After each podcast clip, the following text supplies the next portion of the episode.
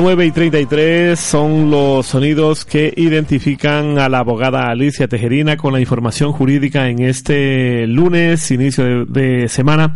Abogada, buenos días. Buenos días, Walter. Buen inicio de semana a todos los que escuchan la radio en estos momentos. Y eh, hoy queremos, abogada, que nos expliques acerca del arraigo para los ciudadanos que tienen ya tres años, no sé, sigue siendo el mismo tiempo, requisitos y todo lo que se tenga que decir para que se puedan acoger al arraigo y legalizar su situación en España. Sí, bueno, estamos hablando del arraigo social, ¿no? Eh, porque también existe el arraigo familiar. Eh, hay, hay, que diferenciar esa, esas dos posibilidades. Sería bueno, abogada, diferenciarlo. Pero antes, antes, antes, antes de darte paso, abogada, perdóname, pero si eh, los oyentes tienen alguna duda, pueden llamar al 689-732-252 o al 955-194-383 y en directo la abogada, la abogada les responde. Así que, abogada, ahora sí, adelante. Bueno, seguimos. Eh, decía que había que diferenciar entre el arraigo social y el arraigo familiar. Eh, Vamos a empezar con el arraigo, el arraigo social. Bueno, al final son dos trámites similares que, que van a, a, concretarse en eh, demostrar que nosotros tenemos eh, relación en el arraigo social, que nos hemos integrado en la sociedad española, que, que nosotros estamos, eh, bueno, desarrollamos una vida normal, estamos perfectamente integrados, eh, vivimos como cualquier otra español o otro residente legal aquí. Y el arraigo familiar es cuando nosotros tenemos eh, familia que ya reside aquí y nos puede, eh, con ciertas condiciones que nos pueden ayudar a, a regularizar nuestra situación lo más común suele ser el arraigo social, que es lo que de lo que me decías de si todavía seguían los tres años y efectivamente todavía hay que demostrar que hemos residido en España de manera irregular los últimos tres años, que nosotros no hemos salido de España los últimos tres años. Precisamente por eso no eh, normalmente cuando cuando uno llega lo primero que nos dice la, la persona o el contacto que nosotros tenemos aquí cuando llegamos es decir empadrónate lo primero que te, que te dicen es empadrónate, porque eh, los, como, como digo siempre, los documentos oficiales son documentos que tienen mucho más valor que eh, cualquier otro documento particular. Eh, hay que demostrar, como decía, que hemos residido los tres últimos años y para eso mm, mientras más documentos oficiales tengamos, mucho mejor. Y mientras menos periodos de tiempo transcurran entre un documento y el siguiente, mucho mejor.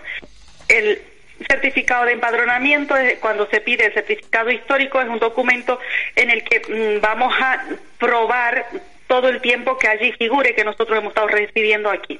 Si allí dice que hemos nos hemos dado de alta en el 2015 y continuamos dado hemos cambiado de, mm, residencia en fecha tal y, luego hemos continuado de, alta hasta 2018 ya estamos probando allí que tenemos tres años pero cuál es el problema que con ese único documento no es suficiente.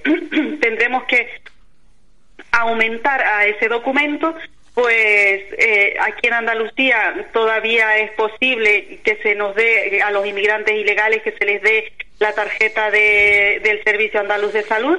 Entonces se puede todavía pedir la, asistencia sanitaria, ya es otro documento desde que nos van a que nos van a emitir una certificación a pedido del interesado en el que se diga desde qué momento se nos ha dado de alta o pedir un histórico de las veces que hemos asistido a recibir asistencia sanitaria por tanto, pues ya con esos documentos vamos probando más tiempo. Si se han hecho cursos, eh, que ya eh, algo que algunas veces hay algunos clientes que me ha tocado que mm, me dijeron que no sabían que no sabían que eso se podía hacer, pero yo lo, lo digo ahora para que la gente que no conozca que lo sepa y para, para quien lo sepa, pues simplemente refrescarles un poquito la memoria. Eh, para poder estudiar aquí no, no, no te exigen que seas residente legal puedes inscribirte inclusive con el pasaporte. Por tanto, podemos estudiar, hablo tanto en eh, institutos de formación profesional privados, públicos o universidad. O sea, podemos estudiar eh, porque vamos, podemos inscribirnos con el pasaporte. Esa posibilidad está abierta. Entonces, no habría inconveniente en que nosotros, si queremos estudiar alguna cosa, queremos hacer algún curso, algo para obtener una cualificación a la hora mm, para poder prestar un, servicio, para poder conseguir un trabajo, que sepamos que sí se puede hacer. Ese, al ser un documento oficial también de algún, de un, como decía, Instituto de Formación Profesional o de la universidad, pues también tiene bastante peso a la hora de probar la residencia. Luego habrá también que eh, junto a eso habrá que presentar pues todas las facturas que podamos aportar donde aparezca nuestro nombre y normalmente cuando vamos a pedir facturas nos piden el CIF o el NIF, ¿vale? Cuando nos lo piden lo que tenemos que dar es el número de pasaporte. Eh, y entonces pues con eso nos van a emitir facturas y, nosotros podemos tener más documentación para probar si es posible tener un documento de cada mes de los tres años que hemos residido aquí mucho mejor. Hay que tener en cuenta también que lo que tenemos que probar son los últimos tres años, los últimos tres anteriores a la presentación de la solicitud. ¿Esto qué quiere decir? Que si nosotros presentamos la solicitud en el mes de mayo, tendremos que probar, desde el mes de mayo de 2018, tendremos que probar que nosotros residimos aquí en España desde mayo de 2015 no sirve de decir, bueno, yo es que no, mm, yo he residido, eh, voy a presentarle en mayo, pero es que yo los últimos tres meses he estado fuera, me fui a Portugal, me fui a cualquier sitio. Y no eh, voy a probar pues desde enero de 2015 a enero de 2018. Eso no me sirve porque ahí habría un hueco de eh, cuatro meses antes de la presentación de la solicitud que no mm, que con lo que a lo mejor eh, la, oficina de extranjería nos puede probar que hemos estado fuera porque a lo mejor si nos hemos ido a Portugal allí hemos recibido algún tipo de, ayuda hemos presentado algún tipo de solicitud y nos pueden probar que hemos estado fuera. Eso no nos va a servir porque nos van a echar para atrás la solicitud. Entonces hay que tener en cuenta que lo que hay que probar son los últimos tres años. Da igual que nosotros nos hayamos llevado residiendo aquí en España cuatro o cinco años eh, pero lo último lo que tenemos que probar son los últimos tres años Abogada, eso en cuanto al arraigo social y el arraigo familiar, ¿qué tipo de pruebas hay que presentar para poder eh, eh, legalizar la estancia? La prueba principal en el arraigo familiar eh, son dos. Es primero la dependencia económica que nosotros tenemos de, este familiar o presentar que el familiar tiene el, dinero suficiente para poder mantenerse a él y a nosotros, o que yo tenga la posibilidad de, em, de poder acceder a un trabajo con el que voy a poder mantenerme.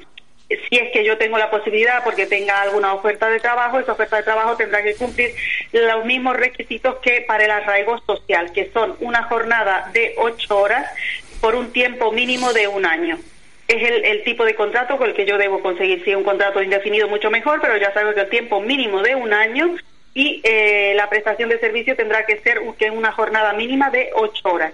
Y el segundo requisito que debemos de probar es la relación de parentesco que tengo eh, aquí en España. Debo probar, mm, si yo estoy diciendo que lo que quiero es un arraigo familiar, porque tengo familia viviendo aquí, familia que está residiendo legalmente, pues tendré que probar cuál es mi relación de parentesco mediante documentación. Esto es un certificado de nacimiento, porque sea madre de o... Eh, porque sea hija o hijo de un residente legal, de, de un, eh, una persona que está con una tarjeta de ciudadano de la Unión Europea, tendré que presentar eh, y probar esa relación de parentesco. Hay que tener en cuenta que este tipo de arraigo social se nos va a ir complicando un poquito más mientras más lejos esté el grado de parentesco.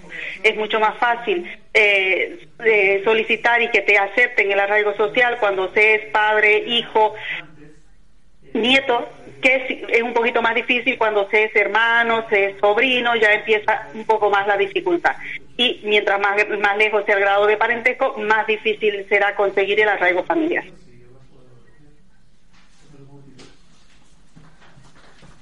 Perfecto, abogada, que en todo caso eh, esto pasa a ser historia. Tenemos que cortar brevemente. ¿En qué página la podemos volver a escuchar? Bueno, esto se puede volver a escuchar en mi página web que es www.tejerinaabogados.com. Abogada, un saludo y un excelente día.